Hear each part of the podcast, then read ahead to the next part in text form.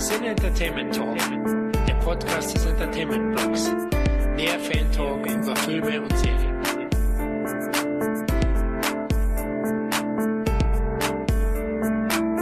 Willkommen beim nächsten Podcast des Cine Entertainment Talks und diesmal in der Unterrubrik Original versus Remake.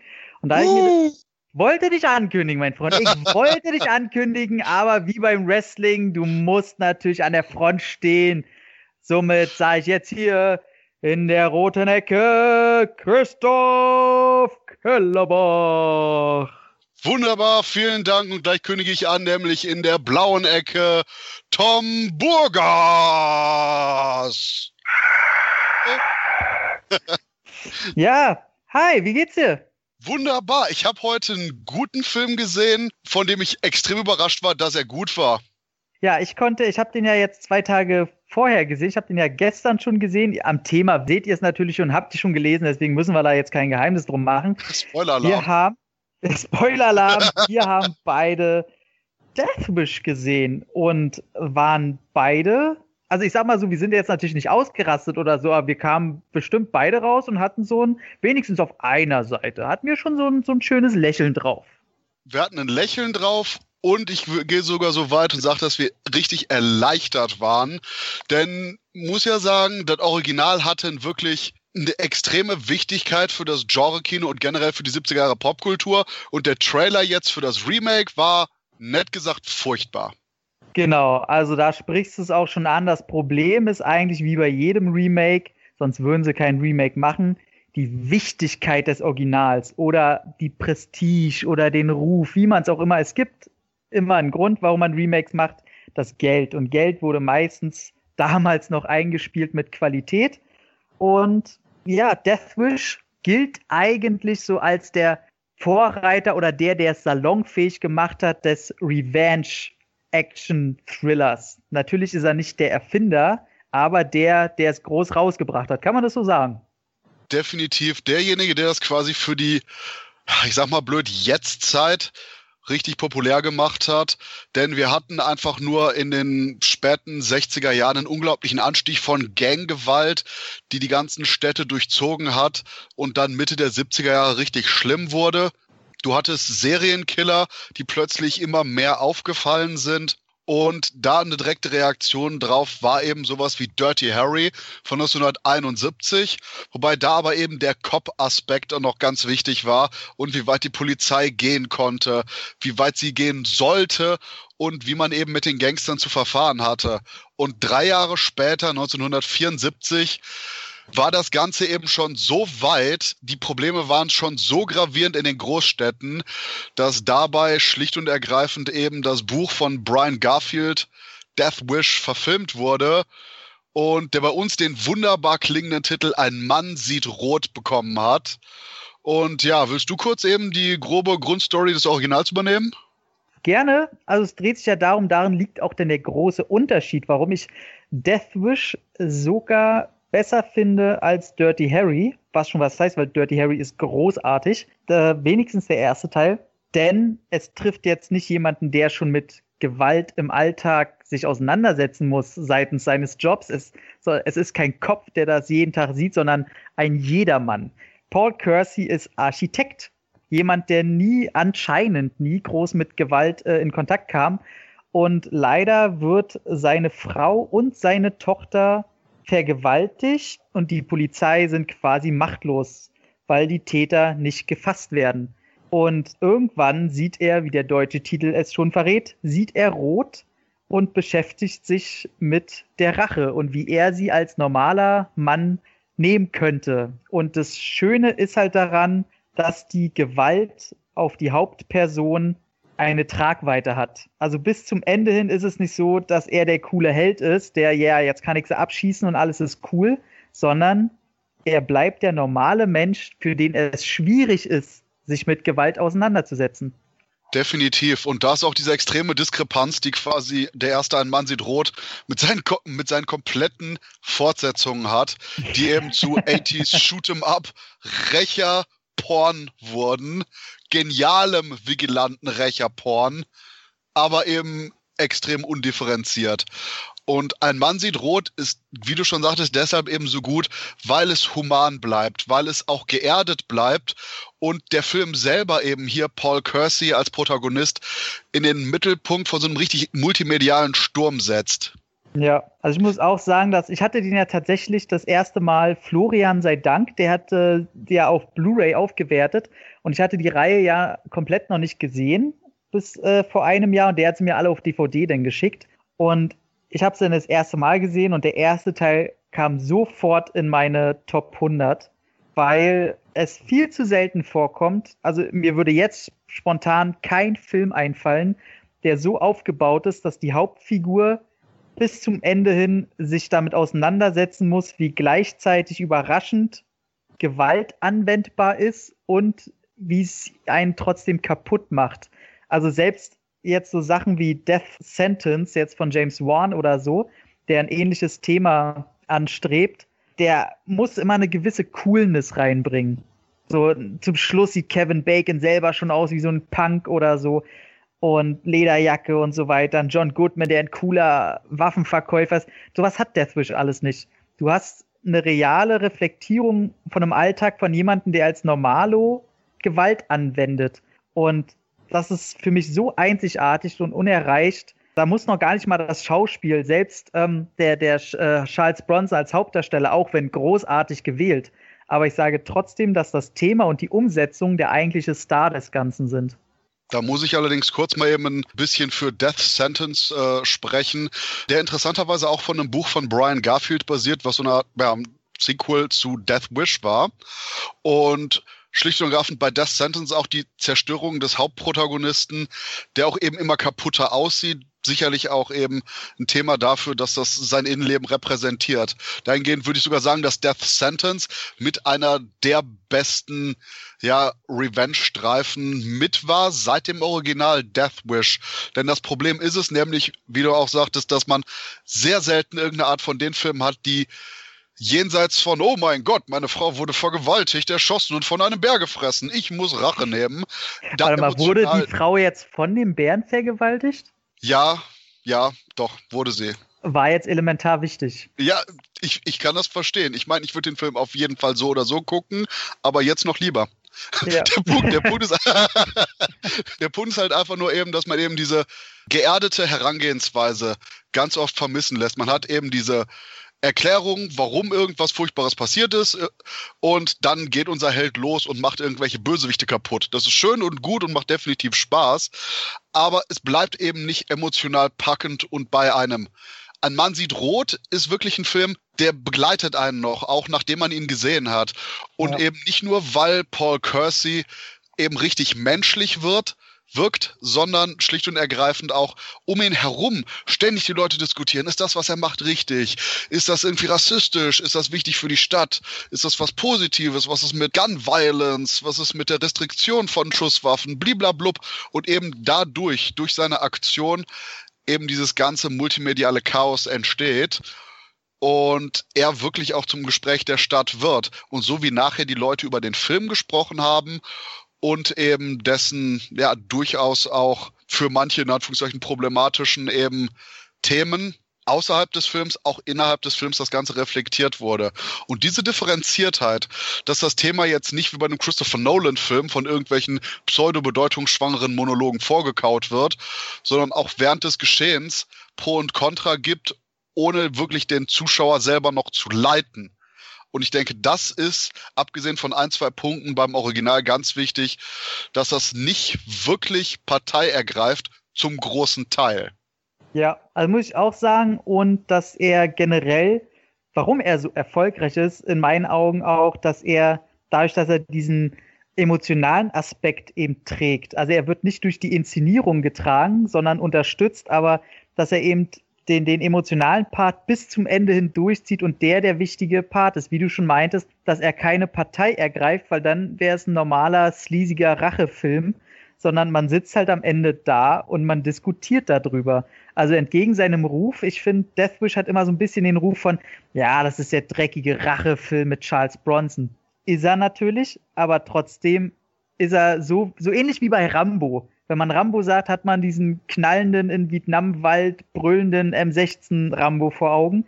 Aber der erste Teil war eigentlich viel mehr als das. Und das Gefühl habe ich so bei Deathwish genauso, dass der erste Teil eigentlich viel mehr verdient als den Ruf, den er hat. Muss man auch sagen, natürlich, welche Karriere hat er noch ins Rollen gebracht? Sag es mir. Die von einem jungen Jeff Goldblum? Jawohl, als, als Vergewaltiger Punk. Ja, ich bin gerade irritiert, bei der IMDb steht Freak Number One, aber ich glaube, wurde der nicht im Abspann als Rapist Number Two aufgeführt?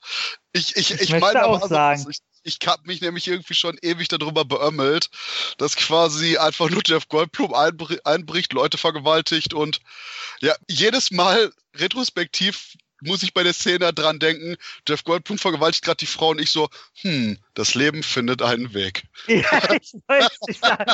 Genau. Müsste immer so einfach Freeze Frame und dann das Leben findet immer einen Weg. ah, okay. Nachdem jetzt klar ist, warum wir alle in die Hölle kommen, äh, sollten wir auch erstmal eben kurz spoilerfrei eben auf das Remake eingehen. Und ich denke, hier ist es nochmal wichtig, ja, äh, zu beschreiben. Tom, sag mir doch mal bitte, wie der Trailer auf dich gewirkt hat. Boah, zuerst muss ich ja sagen, ich hatte vorher schon Angst, weil heute haben wir emotional eine ähnliche Situation. Man hat das Gefühl, die Leute sind schon wieder an demselben Punkt politisch und aufgebracht und alle gehen so auf die Straße und alles läuft irgendwie gerade total schief und so ein Film wie Death Wish kam in einer ähnlichen Situation raus. Da jetzt an das Remake zu denken, nicht der blödeste Gedanke. Wobei, oh. am lustigsten finde ich die Tatsache, oh mein Gott, wir hatten hier, ich glaube, ein Unimassaker in Amerika. Wir müssen diesen Film verschieben um drei Monate. Whoopsie Daisy, jetzt taucht er zwei Wochen auf nach einem viel schlimmeren Schulmassaker. Wop, wop, wop. Ja, das ist leider so ein, so ein äh, ekliger Wink des Schicksals. Aber ich sag mal, heutzutage bringen einen Film raus, wann du willst. Irgendwann wirst du irgendeinen Mord in den Nachrichten gehabt haben, irgendein Massaker, das wird sich nicht verhindern lassen. Wer da nicht differenzieren kann, falsch reflektiert, falschen Sachen selber die Schuld gibt, selber schuld, wenn er denn sowas nicht genießen kann. Apropos nicht hm? genießen können, der Trailer. Ja, ich wollte jetzt eigentlich noch ein bisschen kurz vorgreifen, nämlich, dass die äh, Vorproduktion ja eigentlich schon viel länger zurückliegt. Oh ja, stimmt. Also das äh, 2006 hatte ja schon Sylvester Stallone äh, damit geliebäugelt und hatte das Ganze ins Rollen gebracht und er selber wollte auch Paul Kersey spielen. Und das alte Drehbuch, zum Glück ist es nicht entstanden, besann sich darauf, dass Sylvester Stallone, pass auf, jetzt kommt's, ein Cop ist, der niemals Feuerwaffen benutzt und trotzdem die höchste Erfolgsquote hat und als Vorbild gilt und als seine Frau und Tochter natürlich vergewaltigt oder ermordet oder beides und beides abwechselnd, greift er doch zu den Waffen. Hört sich für mich an wie der coole Sergeant aus Stirb langsam, der die Donuts mag. oder aus The Rundown mit The Rock. Ja, ähm, okay. Also ganz schlecht, äh, zum Glück kam es nicht dazu. Und über die Jahre sollte es dann auch äh, Leute machen wie Russell Crowe, den ich aus dieser ganzen Besetzungsliste am liebsten gesehen hätte, weil der mein Bild von Paul Kersey optisch schon äh, am besten vertreten hätte können, denke ich. Russell Crowe ist so ein, so ein Jedermann. Der hätte sich auch eine Wampe anfressen können, vielleicht noch. Das, das hätte schon gut gepasst. Aber es wurde dann nach langem Hin und Her komischerweise Eli Roth als Regisseur, dazu kommen wir noch später, und Bruce Willis, kommen wir auch noch später. Auf jeden Fall, der Trailer kam dann raus, der erste, wohlgemerkt, es kamen zwei raus. Der erste Trailer kam raus und wir beide klickten ihn mit zitternder Hand an und das war der Moment, wo ich dachte, heilige verdammte Scheiße. Wo man irgendwie so ein Mischmasch aus ja, Rockmusik, Bruce Willis, der cool in Richtung Bildschirm feuerte und irgendwie so einen Typen mit einem Auto exekutierte hatte, wo ich dachte, oh no. Das Ganze mit einem schlechten Spruch, mit echtem schlechten Spruch. Nicht ich bring dich um, sondern die Schwerkraft. Ja, wobei ich muss zugeben, ich habe den Trailer glücklicherweise nicht auf Deutsch gesehen, aber der Spruch ist auch im Original nicht so gut. Äh, wo der Mann. Ja, was, was sagt er da? It's Jack. Hm, ja, ja, genau. Ähm, schrecklich. Also ich muss auch sagen, der, der Trailer versprach halt, dass diese Version das komplette Gegenteil von dem ist, was das Original auszeichnete. Und es wirkte muss ich auch sagen, bisschen DTV-mäßig, weil nichts an dem Streifen wirkte irgendwie so, als müsste das jetzt im Kino laufen oder wäre auch sonderlich teuer gewesen. Besonders weil auch Bruce Willis in letzter Zeit hier des Öfteren durch etliche DTV-Streifen gekraucht ist, könnte das ohne Probleme auch einfach so bei irgendwelchen Videothekenverkäufen sonst was irgendwo rumliegen für einen 5-Euro-Streifen und quasi so eine Art von Film.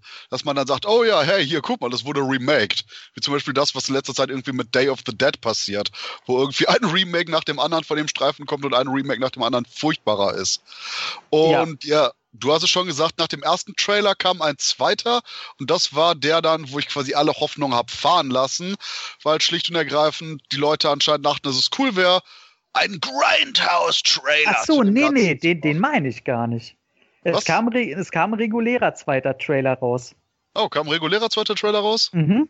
Oh, habe ich den verpasst. Der sogar äh, tonal weitaus besser geschnitten war und von, das wird die größte Grütze auf, ja, vielleicht oder wenigstens mittelmäßig die Erwartungen gehievt hat. Der Grindhouse-Trailer. Oh.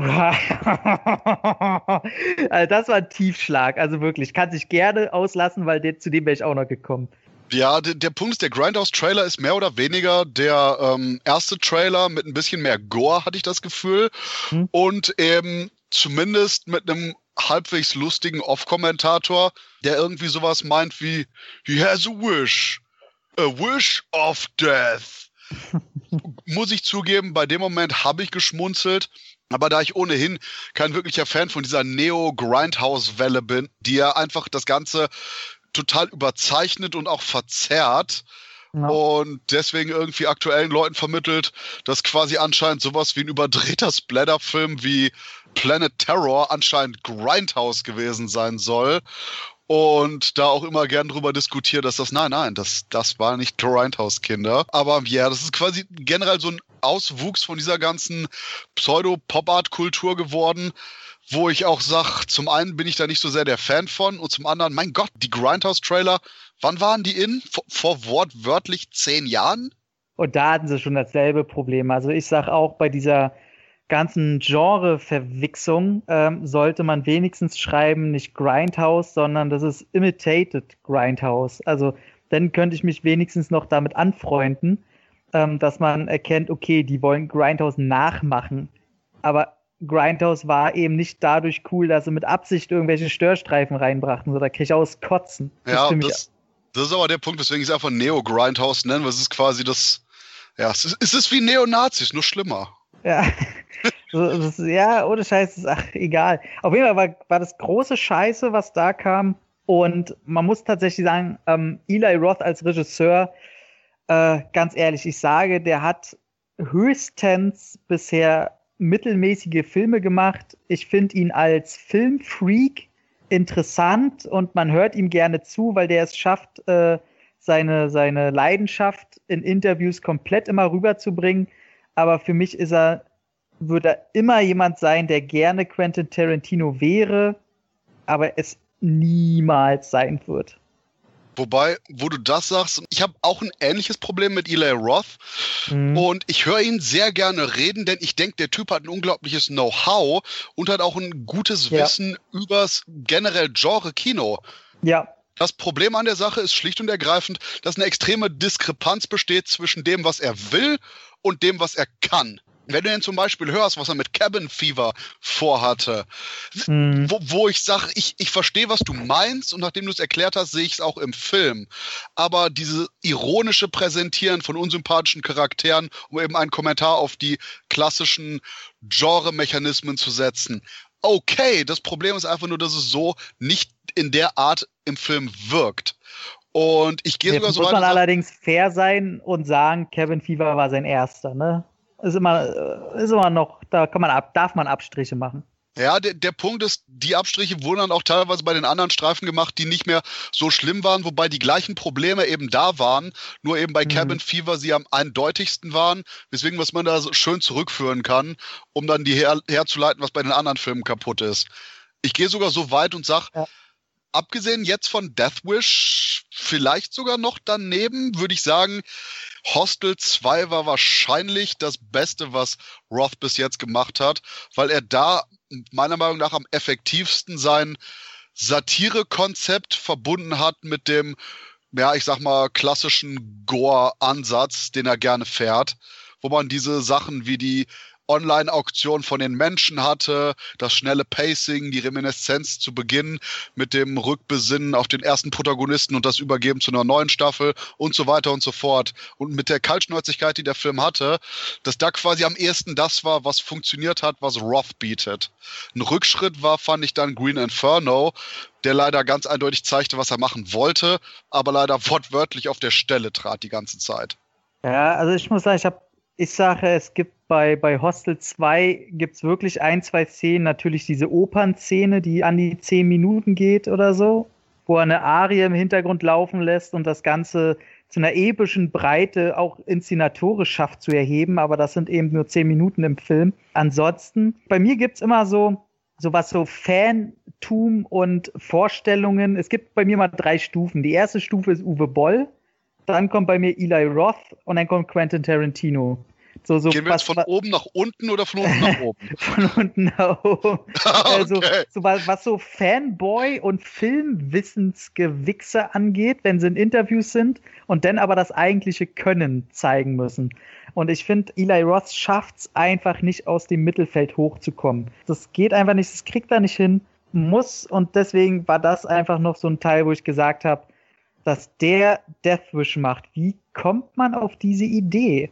Und wie kommt man darauf, auch noch Bruce Willis zu ersetzen, der in letzter Zeit, in den letzten fünf Jahren nichts gerissen hat? Ich sage, es gibt immer so Schwankungen nach oben und unten, ganz klar.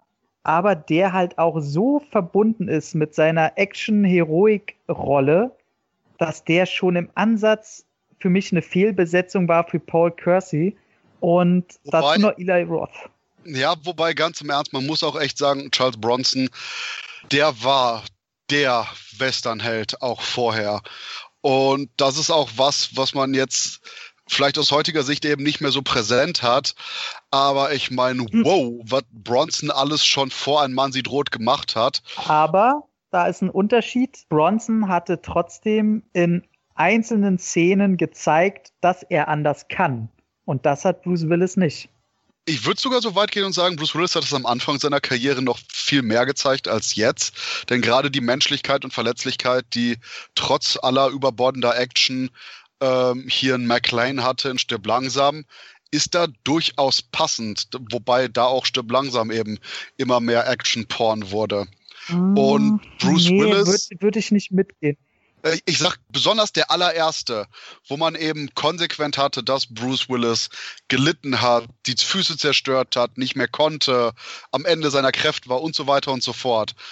Ja, nee, aber das hatte trotzdem immer so ein Comic-Relief. So, das hatte keine Ernsthaftigkeit an sich. Also ich weiß, was du meinst und die Anzeichen sind da, aber nicht genug, als dass ich sagen würde, ach komm, besetzen wir ihn mal für eine Rolle, wo er wirklich einen Schmerz zeigen muss.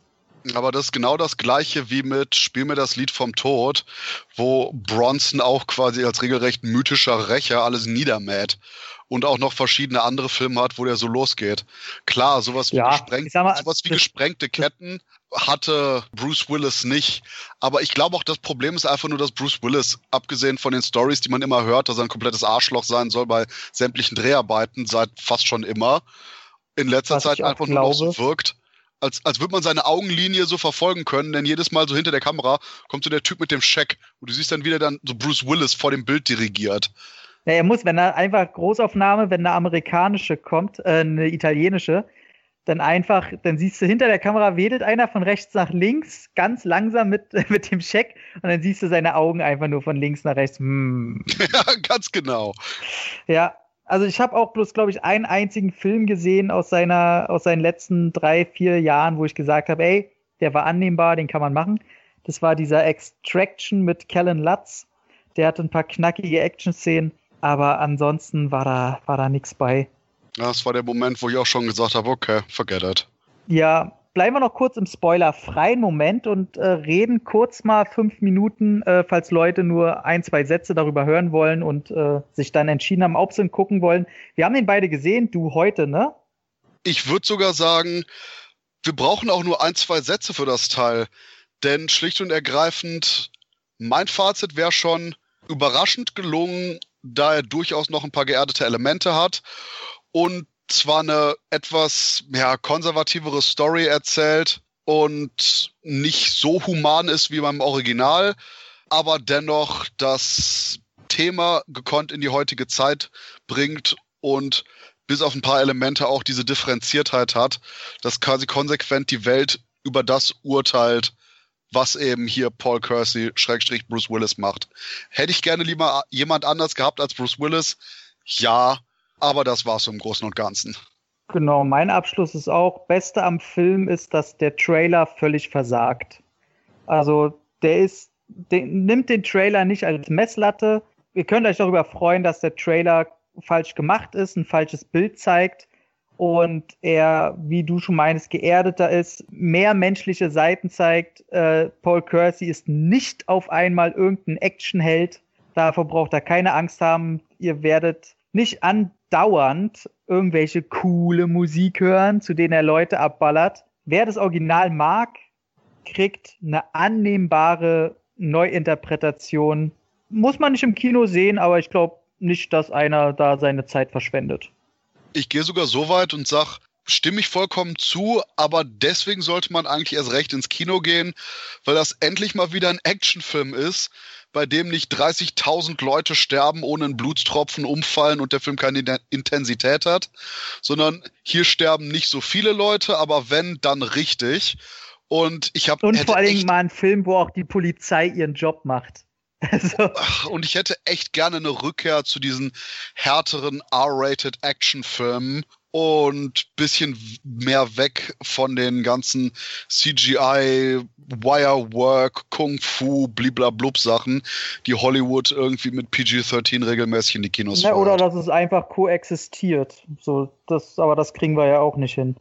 Ja, ich sag mal so, ich hätte gerne echt einen R-rated G.I. Joe-Film, aber das werde ich wahrscheinlich nie bekommen. Wobei, das gut, der zweite G.I. Joe-Film war ja schon R-rated im Director's Cut. Von daher, ich ja, bin am besten ruhig. Egal, also Leute, deswegen, ihr wisst jetzt, Death Wish ist definitiv eine Sichtung wert, wenn auch nicht zwingend im Kino, außer man will unterstützen, dass die Actionfilme endlich mal wieder ein paar Blutbeutel einsetzen. Und somit kommen wir in den Spoiler-Bereich. Wir werden jetzt über alles reden. Ich sag's nochmal, über alles. Über alles? Ja, natürlich über alles. Die Leute hören sich den an und wer kein Spoiler haben will, hat sich die letzten Minuten angehört. Wenn er jetzt weiterhört, Pech gehabt. Spoiler-Alarm, Bruce Willis kills people. ja. Also, ich will mit dem Positiven anfangen. Uh, dann, dann wird das nachher so ein schlechter Abgang, yo. Nee, nee, weil, nee, weil wir ja noch vergleichen mit Original und Remake. Die erste halbe Stunde, von mir aus auch die ersten 20 Minuten, das Aufzeigen des äh, glücklichen Familienlebens, wunderbar klischeehaft, aber auch trotzdem gekonnt inszeniert. Ich war überrascht von Eli Roth, was sein äh, handwerkliches Können angeht, einen Film zu inszenieren. Und sage, ist sein bester Film, den er bisher gemacht hat würde ich wahrscheinlich auch so mitgehen. Und ich war überrascht zu sehen, dass nämlich Joe Carnahans Drehbuch anscheinend komplett von Eli Roth Seite für Seite umgeschrieben und angepasst wurde, sodass quasi kein einziger Dialog von Carnahan mehr im eigentlichen Film ist. Und das Beste, was man wirklich sagen kann, ist, dass es, glaube ich, der erste Film ist, wo Eli Roth Charaktere nicht wirklich komplette Kotzbrocken sind. Ja. Wobei, wie gesagt, ich hatte bei ähm, Teilen von Green Inferno nicht so sehr das Problem und generell bei Hostel 2 aber keine Ahnung, vielleicht habe ich da auch noch längere Zeit nicht mehr gesehen. Der Punkt ist hier ist schlicht und ergreifend, wie du schon sagst, diese super klischeehafte Happy-Go-Lucky, alles ist rosig Welt. Wobei damit mein größtes Problem ist, dass ich den Film am Anfang echt sehr langweilig bebildert fand. Das wirkte wie irgendwie so ein ja, TV-Special Rosamunde Pilcher-Ding. Öde ist schon ein Werbes Werbespot-Style so. Ja, genau, so Werbespot-Style. Und ich konnte mir da nicht äh, verkneifen, so ein paar Gags wie zum Beispiel Deathwish. Titelzug wird eingeblendet und sofort danach hast du dieses Zeichen, äh, dieses äh, EKG, wo der Mensch stirbt, dieses Piep, Piep, Piep, wo ich dachte, okay, Leute, die den Film nicht mögen, können das sehr in der Kritik sehr gut aufgreifen. Schon mal der erste Gag für die sofort geschrieben. Muss ich aber sagen, die, die Ehrenrettung kommt ja dann und das ist einfach die Ehrenrettung für jeden Film, für jede Serie Vincent D'Onofrio. Yes. Und ich gehe sogar so weit und sagte, Nofrio war nicht nur der beste Schauspieler, sondern mit einer der besten Sachen am Film.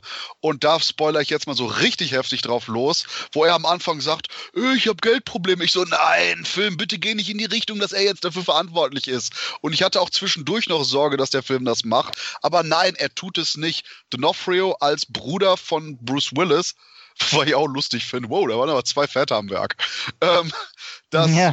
schlicht und ergreifend, er eine wichtige Figur ist, die unserem Protagonisten Halt bietet, aber ansonsten aus einem, ich sag mal, extrem knappen Drehbuch auch hätte entfernt werden können. Nur hier das Ganze ja. dem so einen geerdeten Touch gibt und ich gehe sogar so weit und sage, meine liebste Vorstellung ist, dass bei einem möglichen Teil 2 Bruce Willis erschossen wird, irgendwie bei einer Rachenummer und dann Vincent D'Onofrio als anderer Kersey übernimmt, was sogar ja. dessen Charakterentwicklung weitertreiben würde aus dem ersten Film. Eben, also genau das muss ich auch sagen, das wünsche ich mir auch, weil D'Onofrio in dem Film ja schon eine böse Vergangenheit hat und jetzt eben probiert, gute oder gut zu sein. Natürlich immer noch äh, ganz schön rough ist. Das merkt man, wie er dann mit dem Polizisten umgeht und so weiter. Und wenn der im zweiten Teil, im möglichen zweiten Teil die Rolle übernimmt, dass er doch wieder zur Rache greift, kann ja auch sein, er muss auf seine, auf seine Nichte dann aufpassen oder so. Und deswegen wird er dazu getrieben. Also da sind schon die Möglichkeiten offen, dass die, der Charakter ausgebaut wird, was natürlich im Grunde nicht dafür spricht, wie Bruce Willis Figur angelegt wird. Ich lasse dich gleich zu Wort kommen, möchte nur mein großes Problem mit dem Paul Kersey aus dem Remake jetzt schildern und das ist, dass im Original war er Architekt. Warum muss er jetzt ein Arzt sein, ein Chirurg, der schon mit Gewalt im Alltag dauernd konfrontiert wird und damit die Hemmschwelle extremst runtergesetzt wird. Das fand ich sehr, sehr störend. Das ist für mich schon fast der größte Negativpunkt an dem Film. Oh, er wird ja nicht mit Gewalt konfrontiert. Ich fand das gerade eigentlich einen durchaus cleveren Moment, weil er bis dato ja als die Ergebnisse der Gewalt mitbekommen hat und dann versucht hat, die Leute zu retten und seine Entscheidung rauszugehen, die Gewalt zu verüben und die Schäden zu verursachen, quasi so eine komplette 180-Grad-Wendung ist. Das ist allerdings ja, genau der Punkt, wo ich gerne einen besseren Darsteller gehabt hätte als Bruce Willis, dem man anscheinend noch nicht mal genug Geld bezahlen kann, damit er ordentlich im Film weint. Ey, Danke, dass du das sagst. Also, das waren niemals seine echten Tränen. Also, dem haben die ja sowas von Menthol in die Fresse geschoben. Ich dachte bei der Szene, wo er quasi einfach nur so leicht bedrüppelt guckt, du, du siehst quasi, wie der Produktionsassistent unter dem so Zwiebeln schneidet. ja, also ganz ehrlich, der hat, ich meine, gut, er ist als, als Chirurg hat er ständig mit Leid zu tun. Vielleicht ist er da psychologisch schon ein bisschen anders versiert, aber seine Frau ist gestorben, seine Tochter liegt im Koma und das Einzige, was du siehst, sind so ganz kurz so glasige Augen und ja, ja, ich komme schon klar. Ja, der hat den Blick drauf, den ich immer hab, wenn irgendwie mein Päckchen bei der Post hängen bleibt.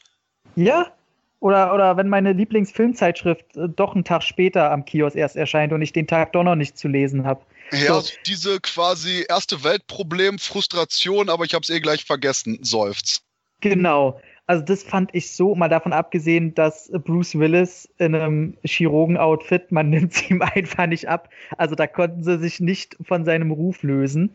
Und ich weiß auch, was du damit meinst, dass du das äh, ganz tricky fandest und irgendwie ganz cool.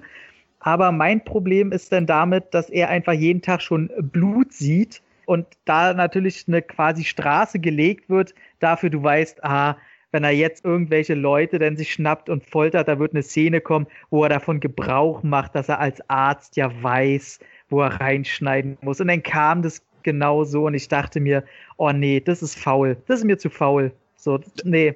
Da hatte ich gar kein Problem mit. Und besonders. Also wohlgemerkt gesagt, nur, weil das Original mir das anders gezeigt hat. Ja, aber wie gesagt, da habe ich gar nicht so die Verbindung zum Original, dass ich die unbedingt haben muss. Ich weiß, was du meinst, dass da die Hemmschwelle größer ist, wobei ich auf der anderen Seite auch immer noch denke, dass er bis jetzt quasi immer ein Heiler war und das wird auch im Film mehrfach betont wo gesagt wird, sie sind so gut da drin, die Leute zu retten, bleiben sie dabei, den Leuten zu helfen, bliblablub. Und oh ja, Leute, falls ihr jetzt zuhört und das Original noch nicht gesehen habt, ähm, aber das Remake, erstens, was läuft bei euch falsch? Und zweitens, ich werde jetzt auch mal ein bisschen das Original spoilern. Denn ähm, ja. im Original ist diese packende Szene, wo Bronson das erste Mal rausgeht, jemand erschießt, selber komplett irritiert ist, nach Hause kommt und erstmal, ich glaube sogar seine Waffe irgendwie wegmacht, aber dann zum Klo rennt und sich erstmal übergibt und komplett fertig ist von der Situation. Ja. Und das hat mir ein bisschen gefehlt, hier auch Absolut. im Remake, dass Absolut. man diese humane Erdung dazwischen hatte, wobei ich mir zumindest den Aspekt erklärt habe mit, er hat wirklich schon viele Leute sterben sehen und wenn er den Schritt wagt, wirklich Gewalt anzuwenden, weiß er eben auch, was passiert. Genau das ist halt mein Problem. Also er ist ja die erste Gewaltsituation, in die er hineinkommt, außer die, in der er kurz verprügelt wird. Die ist ja gleich so eine, ist ja eine ziemlich krasse Situation mit Autocrash und er schießt Leute und so weiter. Die ist so extrem. Also ich weiß, wie ich mich gefühlt habe, als ich in meine erste Prügelei gekommen bin und wo ich Angst um mein Leben einfach hatte oder wo ich das erste Mal Leuten ins Gesicht schlagen musste oder sonst was. Ey, ich fühlte mich, ich war im Arsch, ich, war, ich konnte damit nicht umgehen. Und wenn ich das dann im Film sehe, wie einer da so Leute erschießt und er kommt nur kurz, setzt sich auf die Couch und denkt sich, hm, okay, wo kriege ich jetzt am besten doch noch eine andere Waffe her? Oder ich gucke mir YouTube-Videos an, wie ich es besser mache. Ja, Ganz ehrlich, ich gucke YouTube-Videos an und schmunzel dabei. Ja, Genau, das ist mir zu Eli Roth. Ich mache es mal doch noch ein bisschen cool und nicht so ernst. Nee, ich glaube, da hätte ein anderer Regisseur hätte da bessere Wege gefunden. Und da kommen wir eigentlich gleich, damit wir auch zu einem größten Negativpunkt kommen, den ich leider sagen muss. Bruce Willis fehlbesetzt. Er kommt nicht aus seiner Rolle raus. Also wir hatten es schon so ein bisschen angekreidet. Ich wollte es nur noch mal auf den Punkt bringen. Ich glaube, dass es sehr viele Schauspieler gegeben hätte, denen ich das viel mehr abgekauft hätte. Bruce Willis ist für mich nicht der Allerweltsmann, der, und er, er sieht halt immer aus wie so ein Brecher. Er hat immer das Gesicht, auch in dem Film als Chirurg, als, als bricht er dir die Beine, wenn du irgendwas Falsches machst. Er schafft es nicht, der emotionale Ankerpunkt zu sein ich hätte einen Switch als Regisseur einfach nur vorgenommen, wenn du gesagt hast, das ist das Drehbuch, das sind die Darsteller. Ich hätte einen einzigen Switch gemacht. Ich hätte einfach nur Bruce Willis Rolle mit der von D'Onofrio getauscht. Ja, genau. Hätte ich auch. Ey, D'Onofrio, ich meine, davon mal abgesehen, dass er so oder so ein besserer Schauspieler ist, Klar. Tats tatsächlich teilweise sogar mehr Charisma hat mittlerweile als Bruce Willis. Ähm, auch wenn es schwer ist, Charisma hat Willis, da kann man nichts gegen sagen.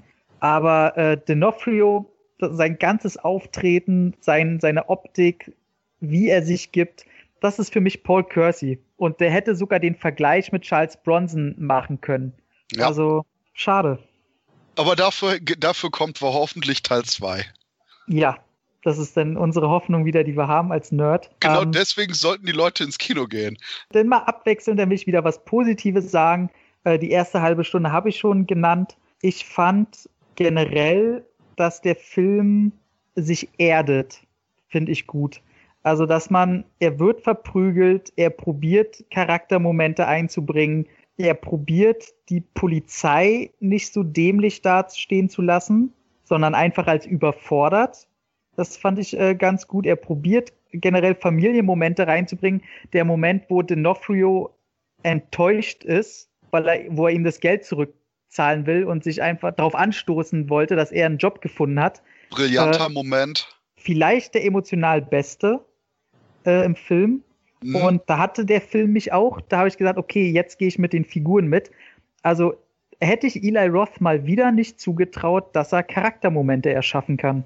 Aber alles mit D'Onofrio war gut. Auch nachher, wo quasi D'Onofrio ihm ins Gewissen redet, wo die Tochter wieder aufwacht und D'Onofrio irgendwie von der Emotionalität gar nicht damit arbeiten kann, sich so langsam zurückzieht und dann eben äh, im Arbeitszimmer äh, wartet, hier im Büro wartet von Paul Kersey und eben diese ganzen kleinen Momente, D'Onofrio ist so gut in dem Film, der ja. rettet viel und ich denke, der Film wäre deutlich abgestürzt, wenn der eben nicht dabei gewesen wäre. Denn hier und da ja. hast du durchaus die Anleihen zu Over-the-Top-Gedöns, wie die Sache mit der Bowlingkugel oder auch eben oh, die ganze Folter-Sache, Schrägstrich mit dem Auto.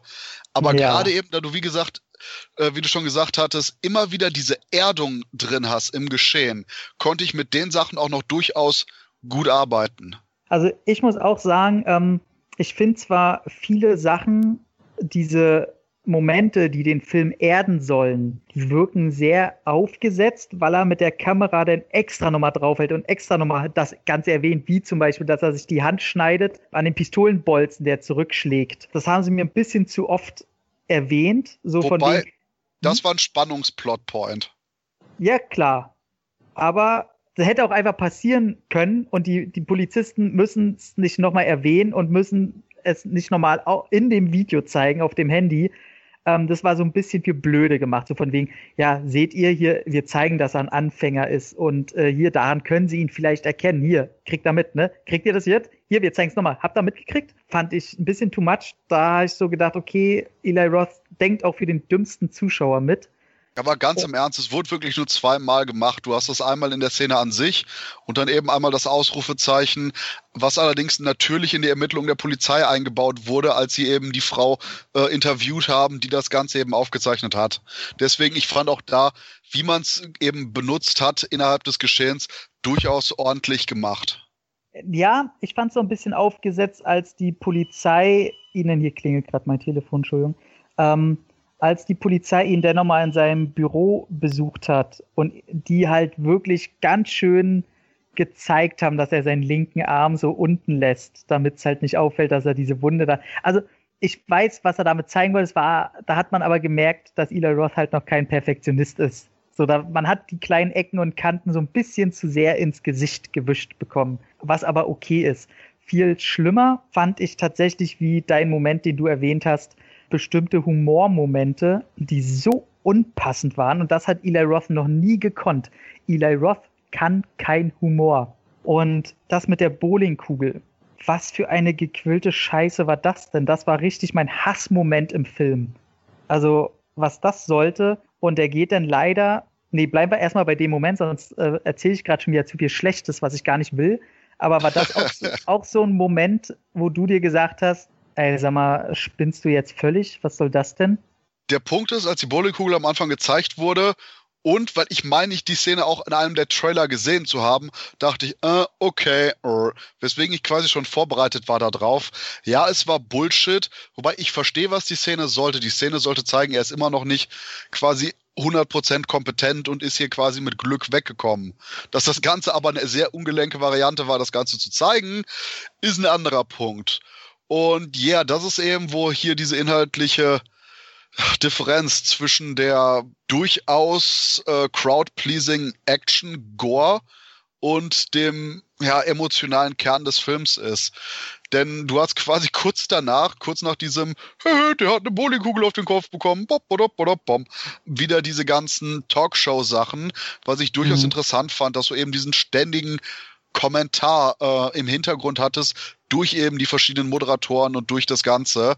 Und eben der Kontrast krass war.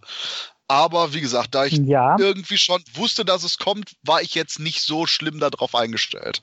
Na, ich verstehe es dann halt immer nicht. Dass, ich meine, da sitzen erwachsene Männer dran, die das drehen und schreiben, okay, die wollen die Bowlingkugel einsetzen, wollen zeigen, dass das immer noch eher, eher viel Glück auch bei der Sache hat, wenn er da so durchgreift warum lassen sie zum Beispiel die Bowlingkugel denn nicht einfach auf den Boden fallen und er als letzte Chance kann sie doch noch nehmen und dem Typen vor den Latz knallen? Irgendwie sowas, weißt du? Ja, warum muss genau, genau das dachte ich auch. Die fällt ein, besser wäre, wenn die runterfällt, er packt sich die und haut ihm erst einmal voll gegens Knie, knirschender Soundeffekt, Ray und vielleicht dann einmal noch voll in die Fresse. Das wäre zum einen deutlich intensiver und eben nicht so cartoony. Das war wirklich so ein Slapstick-Moment, auch dass er auch so kleine Momente, wo der, der Typ derselbe sein Kumpel aus Versehen in den Kopf schießt. Er, er macht das und dann muss er danach noch unbedingt in einer Kurzszene so, ah, verdammt, so schreien. Ey, lass den Kopfschuss doch einfach so stehen. Dann hat er viel mehr Intention.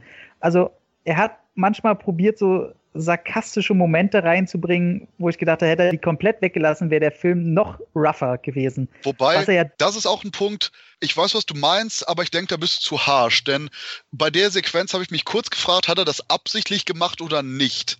Und dieses Mist verdammt, nee, wo er klar war, okay, er hat es nicht, äh, nicht absichtlich gemacht, nach dem Motto, ich beseitige hier nicht einen weiteren Zeugen, sondern das war ein Versehen, whoopsie daisy. Und wie gesagt, das ist okay. Das ist auch so ein kurzer Moment, der eben einfach nur eine Sache weiter klarstellt, dass ich da keinerlei Kritik zu habe. Nächste positive sage ich ähm, im Ansatz positiv, weil es mir, mir noch nicht genug war, weil ich von der 18er Freigabe mehr erwartet habe. Aber ähm, die Brutalität des Ganzen finde ich ein bisschen schade, dass es sich fast komplett auf eine Szene beschränkt. Also äh, du hattest auch im Finale einiges. Genau, also im Finale hast du halt noch, naja, eine Szene, wo der Typ halt runterfällt. Das sieht glorreich. Ja, fand ich nett, aber wirklich grafische Gewalt sieht man halt nur in der Szene mit dem Auto. Also wo er da reinschneidet, was dann im Endeffekt mit ihm passiert. Aber halt so eine Over-the-Top-Brutalität, wie man sie halt selten in solchen Filmen in letzter Zeit sieht, aber dann eben fast nur da. Fand ich ein bisschen schade. Ich weiß, was du meinst, wobei, da das quasi der größte Drecksack der Gruppe ist, sagt das Handbuch des Vigilantenfilms, das ich gerade aufgeschlagen vor mir habe, der muss definitiv den übelsten Tod sterben. Ja, stimmt. Da kommen wir mal, können wir dann gleich zu einer Sache kommen, die ich nicht ganz verstanden habe. Und zwar. Warum so wenig sexuelle Gewalt in dem Film war?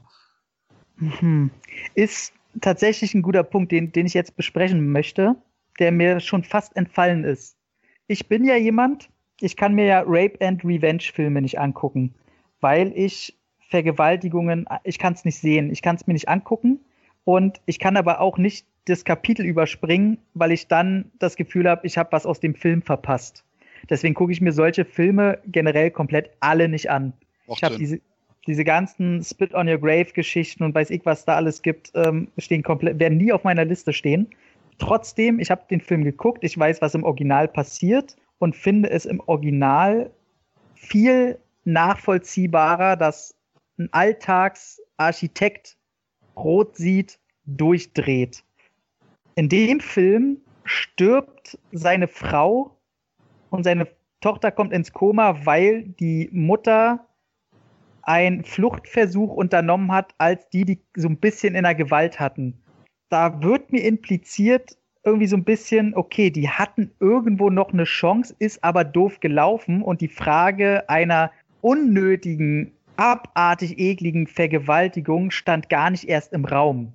Und das wird mir so sehr abgeschwächt, dass mir die Nachvollziehbarkeit, die bleibt, aber nicht so hundertprozentig klar wie im Original. Und das ist so eine Szene, wo man, wo ich das Gefühl habe, okay, der kommt ins Kino. Okay, stopp. Was meinst du gerade? Naja, mich stört halt, dass die Szene nicht im Film ist. Dass die, die krasse Rohheit die der Familie angetan wurde, die ist mir noch nicht zu krass. So eklig sich das anhört, aber da fehlte mir was. Ja, das ist dieses, es bräuchte vielleicht noch ein bisschen mehr, um das Ganze over the edge zu machen, um das Ganze noch eben so zu machen, dass quasi eben Paul Kersey als Mensch nicht nur ein bisschen seiner Humanität, sondern auch seines Verstandes verliert, wenn er daran denkt, was passiert ist. Das meinst ja. du? Ja, es war halt ein Raubmord und der Raub der stand in diesem Fall halt im Vordergrund. Und nicht der Mord, nicht die Vergewaltigung, sondern ein Raub, der aus äh, allen Fugen gebrochen ist. Wobei der Punkt ist, der Film deutet das ja an. Du hast hier den einen Charakter, der nachher ja, auch zerquetscht das, wird. Das der, wirkt dann auch sehr aufgesetzt dadurch. Jein, der Punkt ist, ich habe mich gefragt, wo das hingeht, da ich ernsthaft nicht ansatzweise jemals gedacht hätte, dass die Intensität dieser Szenen von den Original oder es recht von dem zweiten Teil. Ich meine, hast du die DVD oder die mhm. Blu-ray vom zweiten Teil? Vom zweiten Teil ist die DVD. Gut, du hast nämlich die Vergewaltigung von dem Hausmädchen im zweiten Film, ne?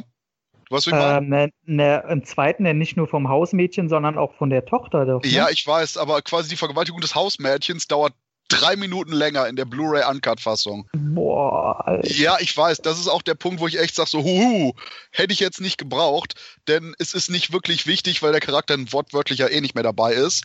Aber auch mhm. die Vergewaltigung von der, von der Tochter ist länger. Zwar tausendmal weniger explizit als die wirklich sau explizite Vergewaltigung von der Haus. Aber tatsächlich psychologisch krasser von der Tochter. Absolut. Deswegen, diese psychologische Krassheit hast du zehnfach mehr in der Unrated-Fassung, weil du diesen unglaublich unbequemen Moment für eine ganze Minute auskostest. Boah, ist ja wie bei Irreversibel, ey. Ja, okay, nicht ganz so sehr, aber ich weiß, was du meinst. Der mhm. Punkt ist, ich hätte niemals auch nur ansatzweise angenommen, dass sich das Original, äh Quatsch, dass sich das Remake traut, diese Art von sexu sexueller Gewalt jetzt in einem aktuellen nee. Mainstream-Film genau, zu zeigen. Genau, nee, bin ich absolut bei dir. Ich würde auch sexuelle Gewalt hat sich auch absolut in Filmen geändert und kann ich auch verstehen, warum die nicht drin ist. Aber dann hätte ich zum Beispiel, wenn du schon so ein rohes Werk abgeben willst und dich halt mit dem Original messen musst, und man kann sagen, was man will, man will ein eigenes Werk schaffen, aber man wird am Original gemessen, da kommt man gar nicht gegen an. Und ey, dann sollen sie sie halt, und es soll jetzt echt nicht zu eklig klingen, aber einfach ohne Grund verprügeln, zum Beispiel, weißt du? So, ja, so einfach, einfach, einfach, irgendwas Heftigeres haben. Und ich gehe sogar so weit und du meinst quasi eben, dass das Ganze auch eben der aktuellen Realität angeglichen wird, was eben bei vielen anderen Sachen auch gemacht wurde. Du hättest ohne Probleme das Ganze statt einem Einbruch auch eben zu so einer fast Purge-mäßigen Crazy-Gruppe machen können, die eben so eine Home-Invasion macht, wo du so eine zehnminütige Minisequenz hast, wo eben Gewalt angetan wird bei den Figuren. Oder ich gehe sogar noch weiter und sage, um es aufs Aktuelle zu transportieren, hätte ich sehr interessant gefunden, wenn man wirklich sowas wie irgendwie ein Uni- oder Schulmassaker da reingebracht hätte, hm, wo schlicht kam mir auch sehr in den Sinn. Ich dachte das nämlich auch zuerst, dass das, was ich im Trailer sah, mit der, mit der, äh, dass die in die Wohnung kommen, weil sie im Film so oft die Schule erwähnen von der Tochter dachte ich ja, ey, da kommt noch irgendwas zeitgeschehenmäßig, da kommt noch was mit der Schule. Weil sie ja da auch Fußball spielt und die zeigen die ganze Zeit dieses Spiel von ihr und so. Da habe ich gedacht, okay, kommt es, wenn sie in ihrer Uniform da an der Schule Sport macht oder so, kommt da noch irgendwas, wo sich das, wo die ersten Schritte von diesem ganzen äh, brutalen Strudel, fängt es da an oder was? Aber äh, tatsächlich haben sie nichts zeitgenössisches, zeitgenössisches äh, da reingebracht. Ja, der, der Punkt ist eben, dass auch da eben eine Angst ist, wie weit der Film gehen kann. Der Film ist jetzt schon mhm. sehr hart für den, fürs aktuelle Mainstream-Kino, aber eben, mhm. ob das jetzt sexuelle Gewalt ist oder wirklich das explizite Ansprechen von aktuellen Tragödien wie eben Schul- oder Uni- oder generell Amokläufen. Und das ist auch eine Sache, die ich noch weiter schade finde beim Remake. Denn ein Punkt, den ich unglaublich packend und auch wichtig fand beim Original, war die Tatsache, dass Charles Bronson hier Rapist Jeff Goldblum und Co. nie erwischt hat. Der hat ja auch nur niemals ja. wieder gesehen. Genau. Und dass Bronson Nacht für Nacht auf die Straße geht, um seine Gewalt, seinen Hass an anderen zu entladen und dass man da eben auch diese Vielschichtigkeit hat, dass es eine Sache von Selbstbefriedigung ist, die sich für Bronson und an Bronson richtet, der ja wirklich für sich selber sagt, ich will die jetzt wegmachen, den Abschaum hier, damit ich mich besser fühle und damit es anderen besser geht. Aber eben diese eigene Leere füllen durch dieses Morden, was ich sehr wichtig fand als eben Element im Original. Und sowohl bei den Fortsetzungen von äh, Death Wish als auch eben hier beim Remake dieses klassische, ich spüre auch schließlich die Täter auf und dann habe ich quasi auch meinen Rachedurst erfüllt. Und das Wichtigste bei Death Wish war, dass egal was er machte, dieses anfängliche riesige Loch, was in seine Seele geschlagen wurde, niemals gefüllt werden konnte. Ja, sehr, sehr wichtiger Punkt, den ich auch vergessen hätte. Sehr gut. Und dann kommen wir aber mal wieder zu Positivem vom Remake. Und zwar den Showdown, wo ich glaube, sehr, sehr viele Regisseure, ich meine, die Ausgangslage ist die, er kann mit Waffen umgehen, er hat Waffen, er ist mit der Person, die er um Himmels Willen ums Verrecken beschützen wird, alleine zu Hause und er weiß, die Angreifer sind da jeder Regisseur hätte daraus einen knallig krachigen Red AK stirb langsam der Neuzeit Showdown hingepfeffert, dass sich das gewaschen hat. Und hier geht das schnell, hart auf den Punkt, wird nicht ausstaffiert und ist schnell vorbei. Fand ich in dem Kontext sehr geil. Kann ich nur absolut zustimmen Ich hätte mir vielleicht noch einen etwas heftigeren Kill für den Hauptschurken gewünscht. Ähm, Absolut richtig. Denn die ganze Szene ist auch cool, wobei. Vielleicht sogar den Kill, der der Erste gekriegt hat. äh, wobei der Punkt ist schlicht und ergreifend, ich war sehr angetan davon, dass quasi sehr viele von den Action-Beats, die im Trailer waren, sehr, sehr gut aufgeteilt worden sind auf den eigentlichen Film. Und auch den Moment, wo er eben diese geheime Schublade hat mit der Waffe, hier wirklich der absolute Höhepunkt des Films war und nicht irgendein Gadget, was er mal zwischendurch aus dem Allerwertesten zieht.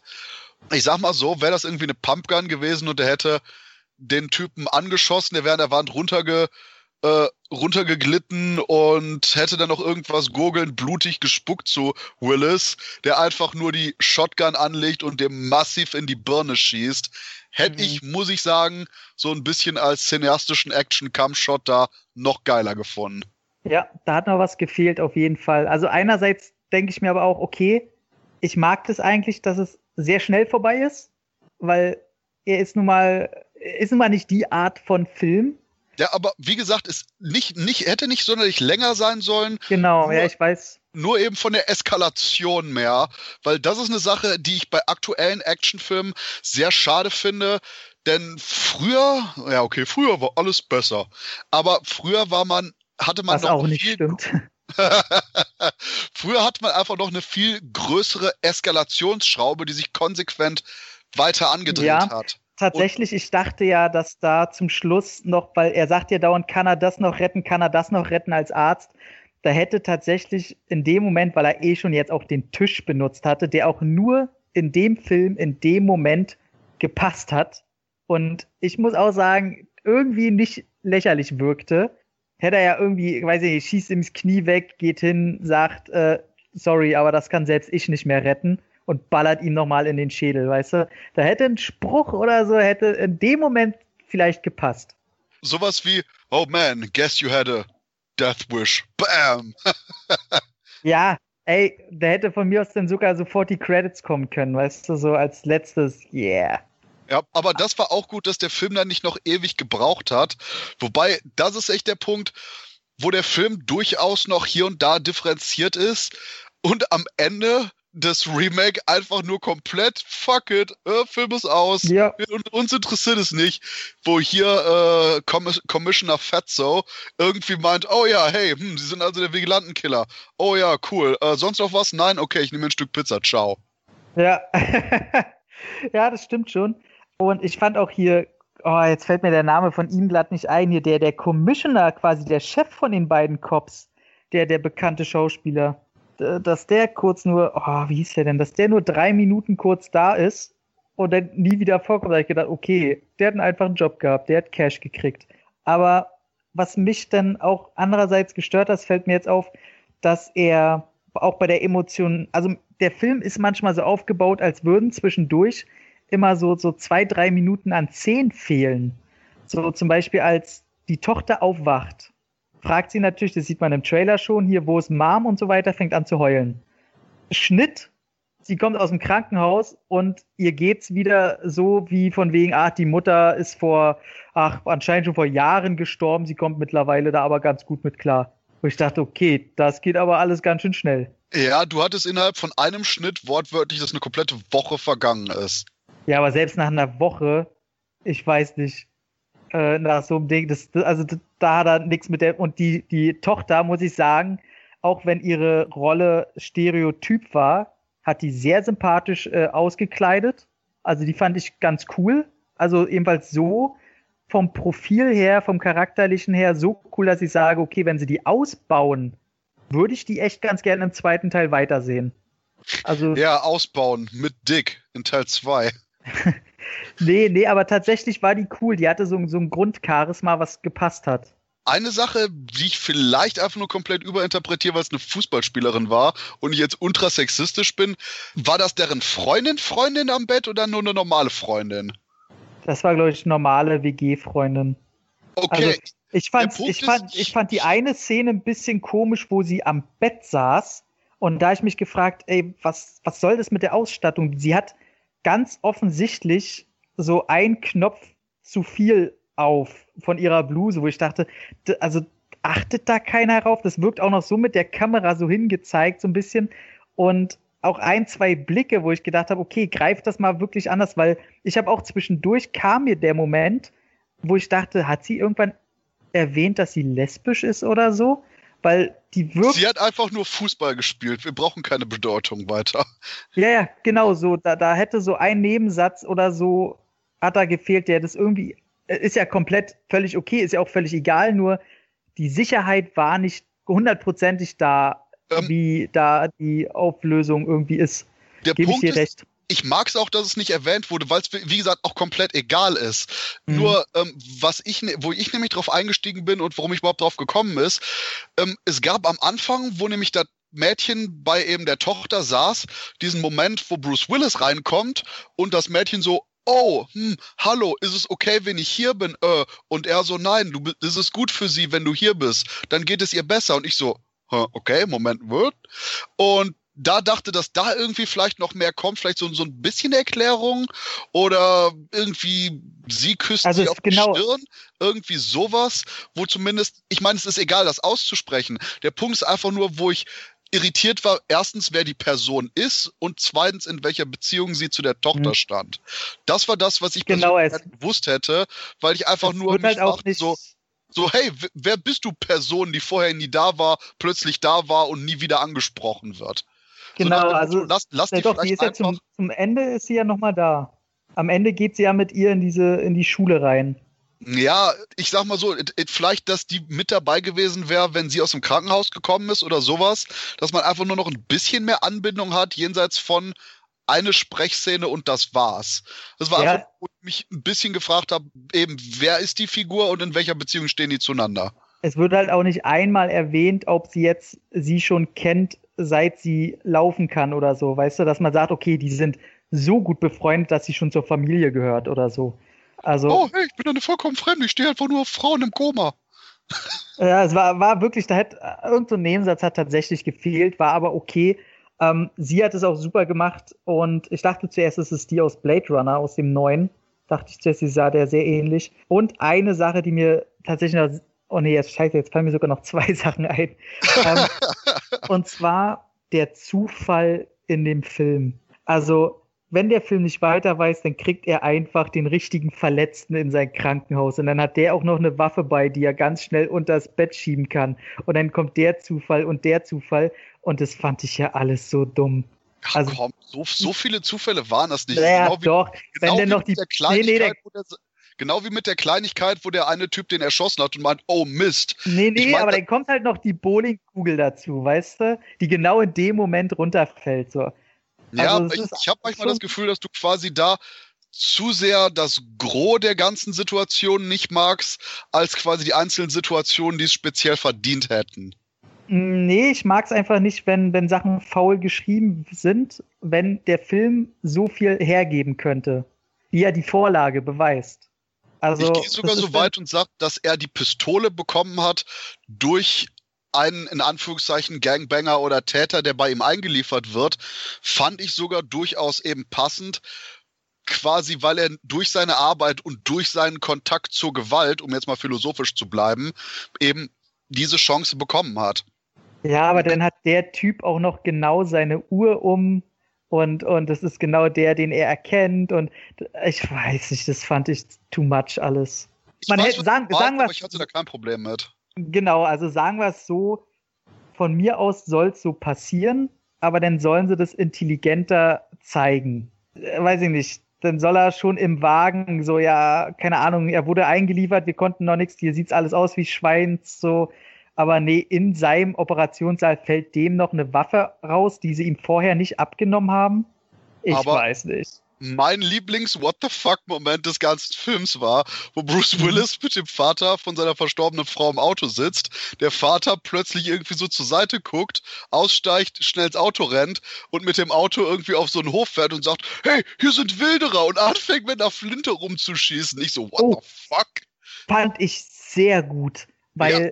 Weil da die Reaktion, also die war sehr wichtig für den Charakter. Man absolut, hat den, absolut. Man, man hat ja gesehen, wie Bruce Willis bei den Schüssen so zusammenzuckt und diesen, diesen Gewaltmoment nicht gut verarbeitet. Die fand ich sehr cool. Hätte ich aber auch, ich dachte, was, warum hält der jetzt an? Was brettert der auf einmal durch die Walachei? So voll geil, packt seine Flinte aus, Wilderer, pff, und schießt ja. erstmal mit der riesen Flinte auf die Typen. Dachte ich auch, alles klar. Und fand ich auch denn cool, weil im Trailer kommt ja diese Off-Stimme von wegen, ja, dann musst du selber deine Familie beschützen. Und dann dachte ich mir auch schon wieder, oh Gott, wer sagt denn das im Film schon wieder? Das kommt so scheiße. Aber im Film hat's gepasst. Also da fand ich, fand ich sehr cool. Aber hast recht, es kam, kam schon sehr geil. oh, sehr schön. Und leider mein letzter negativer Punkt jetzt generell. Wir haben es vorhin schon angesprochen. Stopp, ja. Stopp das war auch eine von den wenigen Szenen, wo Bruce Willis gut gespielt hat. Wo, ja. wo der fast so wirkte, als hätte keiner ihm gesagt, dass hier rumgeballert. Ey. Sagst, so, genau so, das habe ich mir gedacht. wurde ich nicht für bezahlt. So, ja, ja, Bruce Willis, ihr, ihr fahrt einfach nur raus und er meckert einfach nur. Und dreh mal einfach. ey, ey, und du, ey, Bruce Willis weiß nichts davon, aber hol mal einfach deine Flinte raus und baller mal los. ey, so wirkt's halt wirklich. Also sehr gut. Ähm, der Bösewicht fand ich ja, komisch. Du meinst, du meinst hier der, der Anführer. Bist. Genau. ähm, fand ich tonal sehr wechselhaft, komisch geschrieben und zum Ende hin in dem Fahrstuhl die Szene. Ganz ehrlich, selbst wenn es ein Fremder gewesen wäre, der so mit meiner Tochter redet, die ich da gerade raushole, ey, ich hätte ihn an die Wand gedrückt. Also, Vielleicht, weil du vor der Tochter noch emotional eh am Boden bist, lässt du's. Aber ich hätte irgendeinen Ton rausgebracht. Der sagt ja nichts. So, ich dachte, Alter, du hast schon ein paar Leute umgebracht. Du hast mittlerweile dir ein paar Eier hast wachsen lassen. Hallo, überlegst du mal, wie der gerade mit deiner Tochter redet? Ich also, hatte am meisten Probleme damit, dass hier quasi der plötzliche Endboss in Anführungszeichen wirkte wie ein C-Charakter aus einem Dirty Harry Cartoon. Ja, Du hast diese, diese Schlammige, die sich ständig zu einer Seite reden, so, wo ich echt denke, so, okay, ganz im Ernst, Leute, die, die Henchmen, mit denen er nachher anläuft, auch wenn das so typische, ich sag mal, Ostblock-Muskelmänner sind, die dann irgendwie draufgehen, selbst, selbst die hätten irgendwie noch mehr Eindruck geschindet als hier irgendwie der, keine Ahnung, äh, 60 Kilogramm Gelfrisur äh, Pornobalkenträger, der irgendwie nur mit einem halben Maul redet, so wo ist ja. nee. Fand ich auch komisch, weil er eigentlich der Typ war, der bei diesem Raubmord am Anfang, der in Anführungszeichen ordentliche war, der sagt, ey, hört auf mit dem Scheiß hier, wir wollen nur unser Geld und dann hauen wir ab, macht alle euren Job ordentlich. Da wirkte der halt richtig äh, mit Fassung und ordentlich und der zieht seinen Plan durch. Und auf einmal ist der am Ende so, so ein Halbstarker, so, den du auf dem Schulhof damals verprügelt hättest. Also. Und eine Sache, die auch überhaupt nicht weiter aufgeklärt wurde, war das, oh ja, hey, Moment, der Überlebende von diesem, äh, von der Schießerei in der Disco hat eindeutig gesagt, dass Paul Kersey der Täter war. Huh, whatever. Das hab ich null verstanden. Also das habe ich gar nicht verstanden, weil die Szene auch so aufgebaut wird, oh, Überraschung, der ist der Überlebende im Krankenhaus, der sagt jetzt, dass es Kersey ist. Und dann machen sie daraus nichts. So, hä? Äh, hä? Also, habe ich nicht ganz verstanden. Wobei die Schießerei in dem Club, die fand ich eigentlich auch ganz nett. Ja, wobei das auch wieder so eine Sache war bei der Schießerei im Club, wo ich durchaus sage, ich hätte sogar gerne vielleicht einen Tick mehr gehabt, dass er quasi noch mhm. ein, zwei Leute mehr hat, einfach nur, um eben da auf den zu warten. Ich glaube, das waren auch nur, wie viele Leute hatte der? Eins, zwei, inklusive sich selber? Ich glaube nicht, ich glaube nur er, ne? Also ich glaube, die Leute, die erschossen wurden, waren leider die Leute im Club. Ja, ja, die sind ja dann alle abgehauen. Das war nur er, der ihn da reinlegen wollte. Und ansonsten, ich glaube, äh, die, die, die ganz normalen Türsteher wollten ihn dann so ein bisschen aufhalten, aber die haben nicht zu dem Typen gehört, glaube ich nicht. Wirkte jedenfalls nicht so. Also, kann man sagen, jetzt kommen wir ja langsam, weiß nicht, hast du noch irgendwas äh, zu sagen? Ich wäre, glaube ich, mit meinen Punkten ziemlich am Ende, bevor wir zu unserem letzten fünf Minuten Fazit kommen. Ja, ähm, wie du schon sagtest, das Fazit ist quasi auch schon das, was wir am Anfang gesagt haben, was wir hier weiter bestärkt haben. Denn schlicht und ergreifend, der Film ist eben durchaus konservativer äh, von der Handlungsstruktur und vom Aufbau als das Original, nicht so schön geerdet in der Menschlichkeit und Bruce Willis ist eben leider nicht der wirklich geeignete Hauptdarsteller hier. Aber in Anführungszeichen, das war's, oder? Ein Negativ, leider, ein Negativpunkt fällt mir jetzt noch auf, hat mich schon im Trailer gestört. Alles um dieses blöde Jolly Jelly Rogers Waffenladen Scheiße. Was Der Punkt das? ist, das ist zu real. Das ist genau wie mit den YouTube-Videos. Das ist in Amerika so. Ich habe äh, mich vor zwei Jahren schon über sowas ähnliches wie dieses Jolly Roger-Teil beömmelt, weil ich da irgendwie Werbung aus Amerika gesehen hatte. Der Punkt ist, das ist so. Das ist Amerika. Okay, ja, dann, dann störe ich mich, aber man muss es halt nicht zeigen, aber gut, also mich hat es einfach gestört, dass man dann künstlich da irgendeine so Blonde zeigen muss, die ihre Titten in die Kamera hält und dann, ah, you, was sagte, Rod, Block and Ready to Rock oder irgendwie so ein Quatsch. Ja, Äh, ja irgendwie gedacht, das so rocked, cocked and ready to. Rock, genau, so war das. Boah.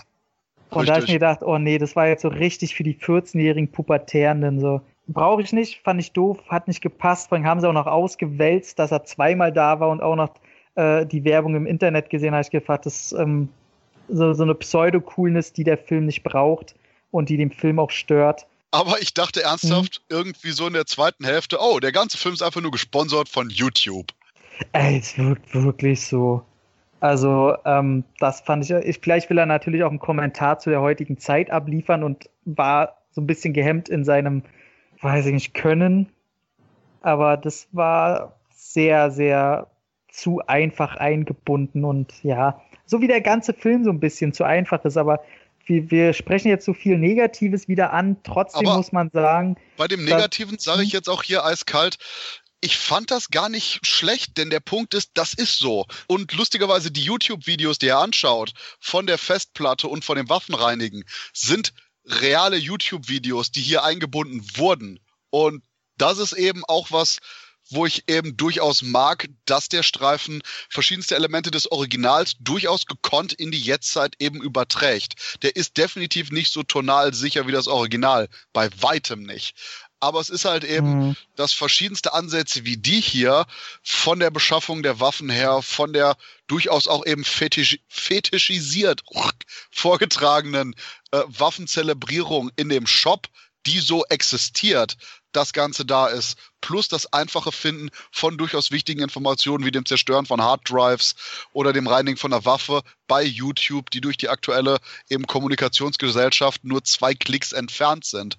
Das ist die Art von Aktualisierung, die ein Mann sieht rot hier brauchte und auch so durchgezogen hat. Und gerade weil er das nicht nochmal irgendwie weiter thematisiert hat, sondern das natürlicher Teil dieser Welt war, in der das Ganze spielt, war das für mich auch noch ein weiterer Punkt der Erdung des Ganzen. Du kannst den Quatsch hier innerhalb von drei Klicks eben suchen. Und dass er das kann in seiner, in Anführungszeichen, Filmwelt, fand ich dann nur passend. Ja, nee, stimmt. Ich glaube, ja, nee, da muss ich dir auch recht geben. Und vielleicht sind diese Szenen auch stärker, wenn man sich den Film nochmal in zehn Jahren anguckt, sich die Gesellschaft wieder nochmal ein bisschen gewandelt hat und man daran dann den Zeitgeist halt sieht, den der Film ausstrahlt. Eine positive Szene gleich fällt mir noch ein, Mensch, dass wir die ja nicht genannt haben. Wie er den Eismann erschießt. Fand, Ja, ich, fand ich sehr cool in seiner Härte und die Szene, wie er, ob das jetzt sozialer Kontext ist oder ob er einfach nur witzig sein will, vielleicht auch beides, wie sich keiner für die Leiche interessiert, sondern sich alle sofort nur auf die Drogen stürzen. ja, auf die Drogen und das Geld, was schnell ge- reingezogen wurde, bevor die Cops kommen. Ja, fand ich sehr cool. Hey, was willst du? Ich bin der letzter Kunde. Pack, pack, pack. Fand ich auch wieder vom Blutgehalt sehr cool, von der Härte sehr cool. Coole Szene. Aber wo du das auch nochmal ansprichst vom Blutgehalt und Härte, das ist jetzt quasi ja die R-Rated-Version und ich glaube auch hier und da sind vielleicht Mhm. zwei, drei Sachen geschnitten fürs R-Rating oder vielleicht kürzer, was ja Mhm. immer ein bisschen angeglichen wird. Aber Ja. ich gehe so weit und sage, dass genau das jetzt genau das richtige Level ist von der gezeigten Brutalität. Du hättest zum Beispiel den Kopfplatzer, du hast diese, ich sag mal, halbsekündige Einstellung davon, aber genau die reicht. krass. Ja, hättest du das Ja. jetzt doppelt so lang von der Einstellung, wäre es wieder zu viel gewesen. Ja, Ebenso wie mit äh, der Folterung bei dem Bein und so, wo ich wie gesagt kein Problem mehr damit hatte. Ich hatte kein Problem mit der Folterung dieses Menschen, ähm, dass der, dass Kersey quasi eben seine Arztfähigkeiten da eingebunden hat. Und schlicht und ergreifend auch genau das von der Härte eben richtig war. Am Ende hätte eben nochmal so ein Ausrufezeichen sein können, vielleicht sogar müssen, aber eben sein können vor allen Dingen. Nur Ja, eben die Art der er- Präsen die Art der Präsentation fand ich eben genau auf den Punkt richtig. Nicht zu er viel, halt nicht auch, zu wenig, äh, ganz genauso, ausgewählt. Er macht es ja halt eben auch ganz, ganz au- ausgewählt äh, bei, bei dem Vergewaltiger, ne? Das sagt er. Ich finde, man hat nicht rausgefunden, ob die Tochter ihm gesagt hat, welcher welcher war. Weil er haut ihm ja zum Beispiel ganz bewusst mit einem verdammten Forsch... Ah, nee, mit einer, mit einer Rohrzange auf die Klöten. Ja, Ey, wo ich auch gedacht habe, Alter. so hätte der nicht nachher ein bisschen mehr darauf reagieren müssen. Ja, der Moment kam mir auch. Aber, oh, ey, die- diese, also seine Eier, die dürften platt sein. Also, der hat da so raufgedroschen, ey. Und wer einmal mit einer Rohrzange irgendwo raufgehauen hat, da wächst halt kein Gras mehr, da ist verbrannte Erde. So. Also, Naja, ich, ich sag mal so, ich habe von irgendeinem Fußballexperten so einen richtigen Bombenschuss zwei Meter vorm Tor voll in die Eier gekriegt. Ich kann das nachvollziehen. ja, ich hatte auch schon so, ja, Eierschmerzen durfte ich auch schon äh, divers feststellen. Und äh, wenn ich mir Ja, dann vorstelle, mit, mit einer Rohrzange, also ich habe auch schon einen direkten, harten, brutalen Tritt in die Eier bekommen. Volles Rohr, voll auf die Zwölf mit voller Wucht. Und wenn ich mir aber vorstelle, mit einer Rohrzange ist das nochmal ein ganz anderes Level. Ey, da, da ist nichts mit Aufwachen und äh, mir tut nur mein Kopf weh. Oder äh, die haben ja nicht mal einen Blutfleck gezeigt, der dann im Schritt war oder irgendwie sowas. Also da wäre ein jetzt kaputt gegangen. Ja. Aber man muss ja nicht alles haben. So. Ich, wollte schon als Anekdote sagen, dass es einfach lustig war, mir damals selber in der Oberstufe eine Entschuldigung zu schreiben, dass ich aufgrund von äh, Christoph Kellerbach konnte aufgrund von Schmerzen an den Genitalien nicht am weiteren Unterricht teilnehmen. Grüße Christoph Kellerbach. wie, wie so oft konnte er wieder mal gegen Schmerzen im Genitalbereich schon wieder nicht am Unterricht teilnehmen. Es war wieder Mittwoch. Es Nur gut. Ähm, ja, wobei ich denke, er wusste auch, wer der, wer der Übeltäter hier war, da ähm, ja, das Mädel mit dem Messer den Typen angegriffen hatte. Ja, ich, Oh, aber ich, ich- glaube, sie ist danach aufgewacht. Ne? Also er konnte das, glaube ich, noch gar nicht wissen. Ja, ja, sie ist danach aufgewacht, aber Mhm. er wusste definitiv von den Ermittlungen her, dass seine Tochter irgendjemandem äh, einen Schnitt im Gesicht verpasst hat mit dem Messer und er geht ja runter, sieht den Typen. Aber von wem denn? Von wem? Woher sollen die das denn wissen? Wieso? Das- sie das- hatte doch das Messer und hat Ja, ja, ja, ja, aber woher soll er denn das wissen? Woher sollen die Polizei das wissen? war das Messer nicht noch da? Ja, ja, aber er weiß ja nicht, wo hat er ihn geschnitten, äh, wo hat er sie, also das hätten sie ja alles nicht wissen können. Ja, also ich glaube, die Details äh, weil, wusste er nicht. ich habe mir das jetzt so erklärt, dass quasi er zumindest wusste, dass eben seine Tochter irgendjemand mit einem Messer verletzt hat, er sich runterbeugt und die Kamera so ganz eindeutig Ja, die Genau. Gesichtshälfte von dem Typen zeigt, wo dieser riesige Schnitt ist, noch im Gesicht. Und Mhm. dann äh, danach eben Willis sofort sich das Prügelding holt und dem eine reinhaut. ja fa- fand ich aber, dass das dann wieder mit Humor verbunden hat, mit, äh, ja, hier, wir, wir können das sehr lange machen und zum Glück hast du hier ganz viel von diesen Flaschen. fand ich sehr gut. Ansonsten wollte ich eigentlich nur sagen, der Typ hatte vielleicht einfach nur Pech. Ja, sehr viel an dem Tag auf jeden Fall. Also kommen wir zum Fazit, du zuerst. Was ist besser, Original, Remake, wer hat gewonnen? Das ist keine Frage, denn das Original ist nach wie vor besser. Eben wie schon angesprochen, weil es menschlicher ist und weil schlicht und ergreifend der Hauptcharakter nicht diese, ich sag mal, konventionellen Rachefilm-Marathon läuft von Scheiße passiert, Scheiße wird verarbeitet, Scheiße wird gerecht, sondern schlicht und ergreifend das Ganze komplexer ist. Und auch, weil eben Bronson A besserer Schauspieler ist, zumindest im Vergleich zum jetzigen Willis eben. Und ansonsten halt einfach nur deutlich mehr Emotionen zeigen darf, als Bruce, bitte schneide unter mir Zitronen, damit ich weinen kann, Willis. Gibt es für dich Sachen, die das Remake besser macht als das Original? Hm. Mein Blutdurst wird mehr befriedigt, wenn ich Leute wirklich zerstört sehen will. Aber dann ansonsten, wenn ich die Art von Stimmung habe, gucke ich lieber Death Wish 3. Ich habe tatsächlich bei, bei der Originalreihe mit den restlichen Teilen nur ein Problem, weil es den ersten gibt. Den finde ich in seinem Ton halt so toll, dass ich 2, 3, 4 und 5 äh, einfach nicht gut finde.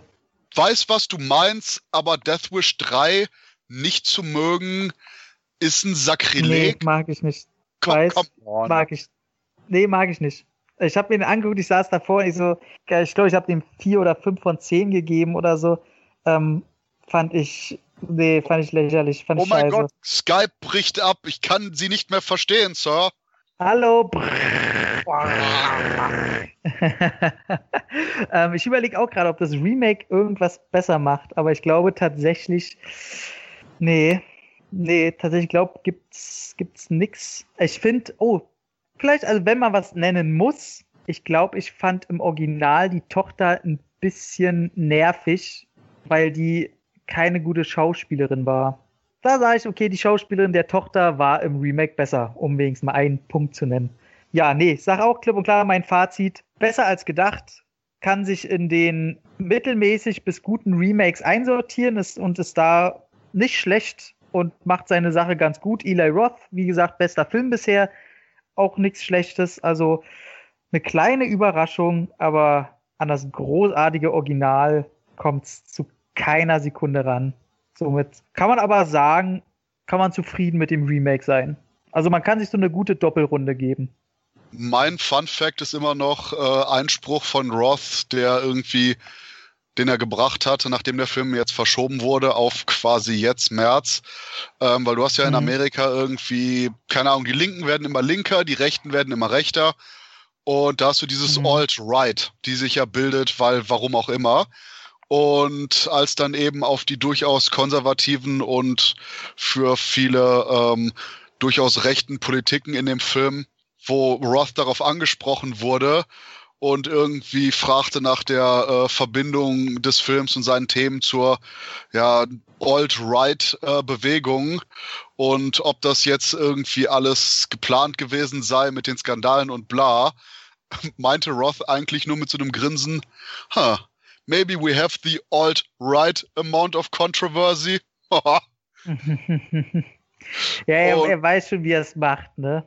Und der Punkt ist, wie du ganz am Anfang sagtest, Death Wish jetzt ist durchaus auch ein wichtiger Film, um darüber zu reden. Dafür ist er vielleicht ein bisschen zu exploit. Ja, nee, der jetzige Death Wish ist definitiv zu exploitativ um von wirklich allen als seriösen Kommentar auf die aktuelle Gewaltwelle in Amerika und der mhm. Welt gesehen zu werden. Aber es ist wie mit allen Sachen, manch bittere Pille schluckt man am besten mit ein bisschen was Süßem.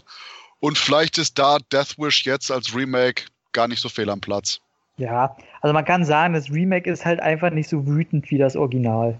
Aber manchmal reicht ja auch, wenn man nur ein bisschen grunzt. So, von daher, ich sag, wenn wir Punkte vergeben müssen, durch meine Überraschung, dass er so im Guten mittelmäßig geworden ist und ein guter Film geworden ist, gebe ich noch gerade so ganz, ganz knappe 7,5.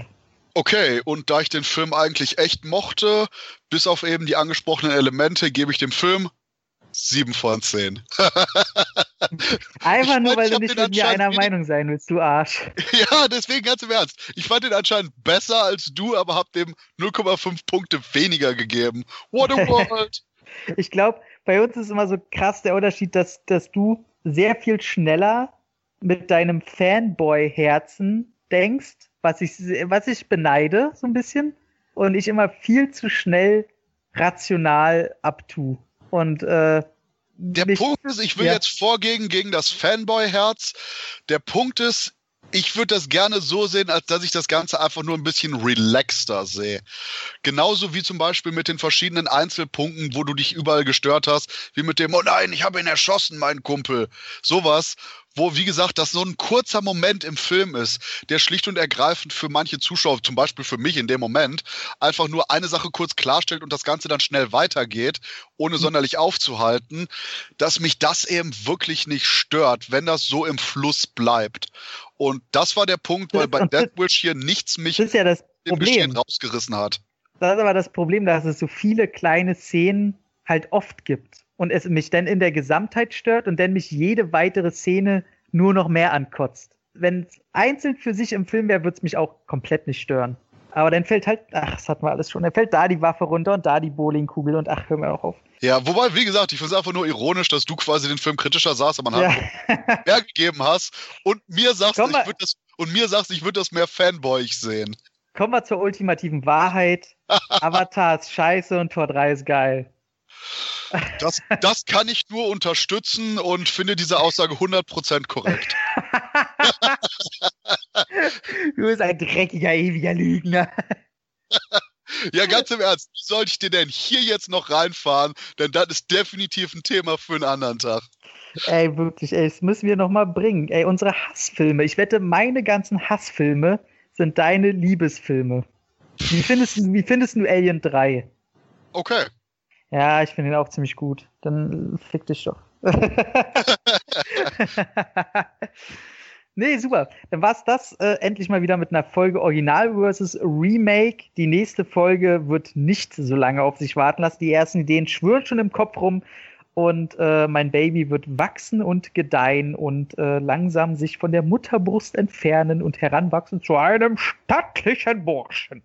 Aber jetzt ist mit der Runde erstmal vorbei und es war ein schöner Kampf. Es war ja diesmal eher ein Tag-Team-Match und äh, das haben wir gewonnen, möchte ich sagen. Und würde mich damit verabschieden mit einem herzlichen äh, Groovy. Okay, aber das ist der Punkt. Erstens, wo ich, Tom hat irgendwie ein Baby, denke, unser nächstes Original versus Remake sollte Inside sein. Und ähm, ansonsten, Tom, wolltest du nicht noch auf Patreon hinweisen? Nee, ich weiß ja nicht, was du meinst. Also, was Tom jetzt gerade unterschlägt, ist nämlich, dass der Cine Entertainment Podcast auch bei Patreon ist und ihr uns gerne unterstützen könnt, mit irgendwie so ein paar Mark äh, uns entgegenzuwerfen und wir auch exklusiven Content für euch anbieten. Oder Tom? Ist doch sau cool, oder? Wo ist denn mein Paul Kersey, der mich gerade rächt? Ich fühle mich missbraucht. Naja, der Punkt ist, wir haben jetzt noch keinen Paul Kersey, aber vielleicht schicken wir dir Vincent D'Onofrio. Ist wahrscheinlich eh besser. Boah, Alter, ey, es wäre einer der wenigen, wenn der vor mir steht, könnte es passieren, dass jetzt ich mal aufgeregt werde. Ey, und jetzt haben wir wieder die Erklärung für Toms Baby und ich glaube den Kreis geschlossen. Bam, ich und Vincent D'Onofrio kriegen Baby. Ey, vielleicht muss ich doch mal bi werden oder schwul oder so. ey, ey, dann wird es der Kingpin. Es wird Little Kingpin. Ja, ich merke nur gerade, dass ich definitiv mehr Fanfiction schreiben sollte. das männliche Twilight ist geboren. Das Kingpin-Baby.